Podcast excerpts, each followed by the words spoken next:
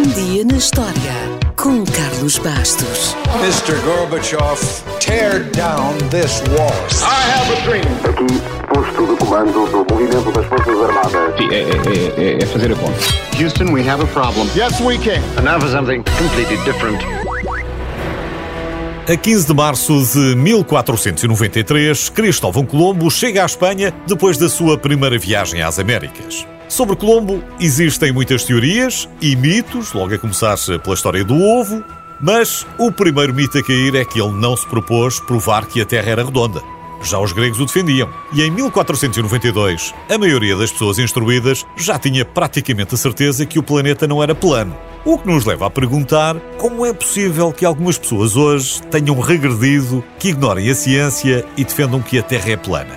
Mas isso é uma conversa para outro dia. Colombo também não foi o primeiro europeu a cruzar o Oceano Atlântico. Aceita-se que o viking Leif Erikson terá desembarcado na atual Terra Nova por volta do ano 1000, ou seja, quase cinco séculos antes de Colombo.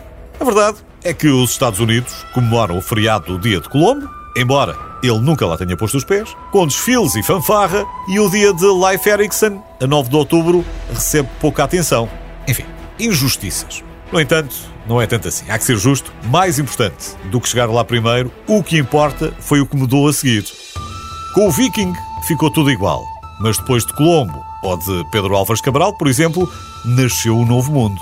Colombo era um homem persistente e durante quase uma década fez lobby junto das principais monarquias europeias para financiar a sua expedição em busca de uma rota marítima para chegar à Ásia, navegando rumo ao Ocidente.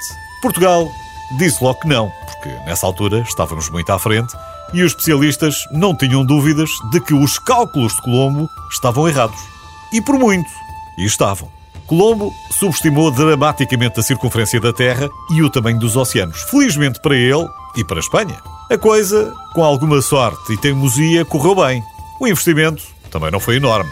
Uma nau grande e duas caravelas. Nessa altura, os navios eram tradicionalmente batizados em homenagem a santos, mas tinham alcunhas. A Santa Maria era conhecida pela Galega, por ter sido construída na Galiza. A Santa Clara, por sua vez, ficou Ninha, em homenagem ao seu dono, Juan Ninho. E da Pinta, desconhece o seu nome original, mas Pinta deve ter vindo de Pintas ou Pintado, por ter-se sofrido várias reparações. A Santa Maria naufragou na primeira viagem de Colombo e ele voltou à Espanha a bordo da Ninha, depois de deixar quase 40 tripulantes para trás. Quando voltou, no ano seguinte, nenhum membro da tripulação foi encontrado vivo.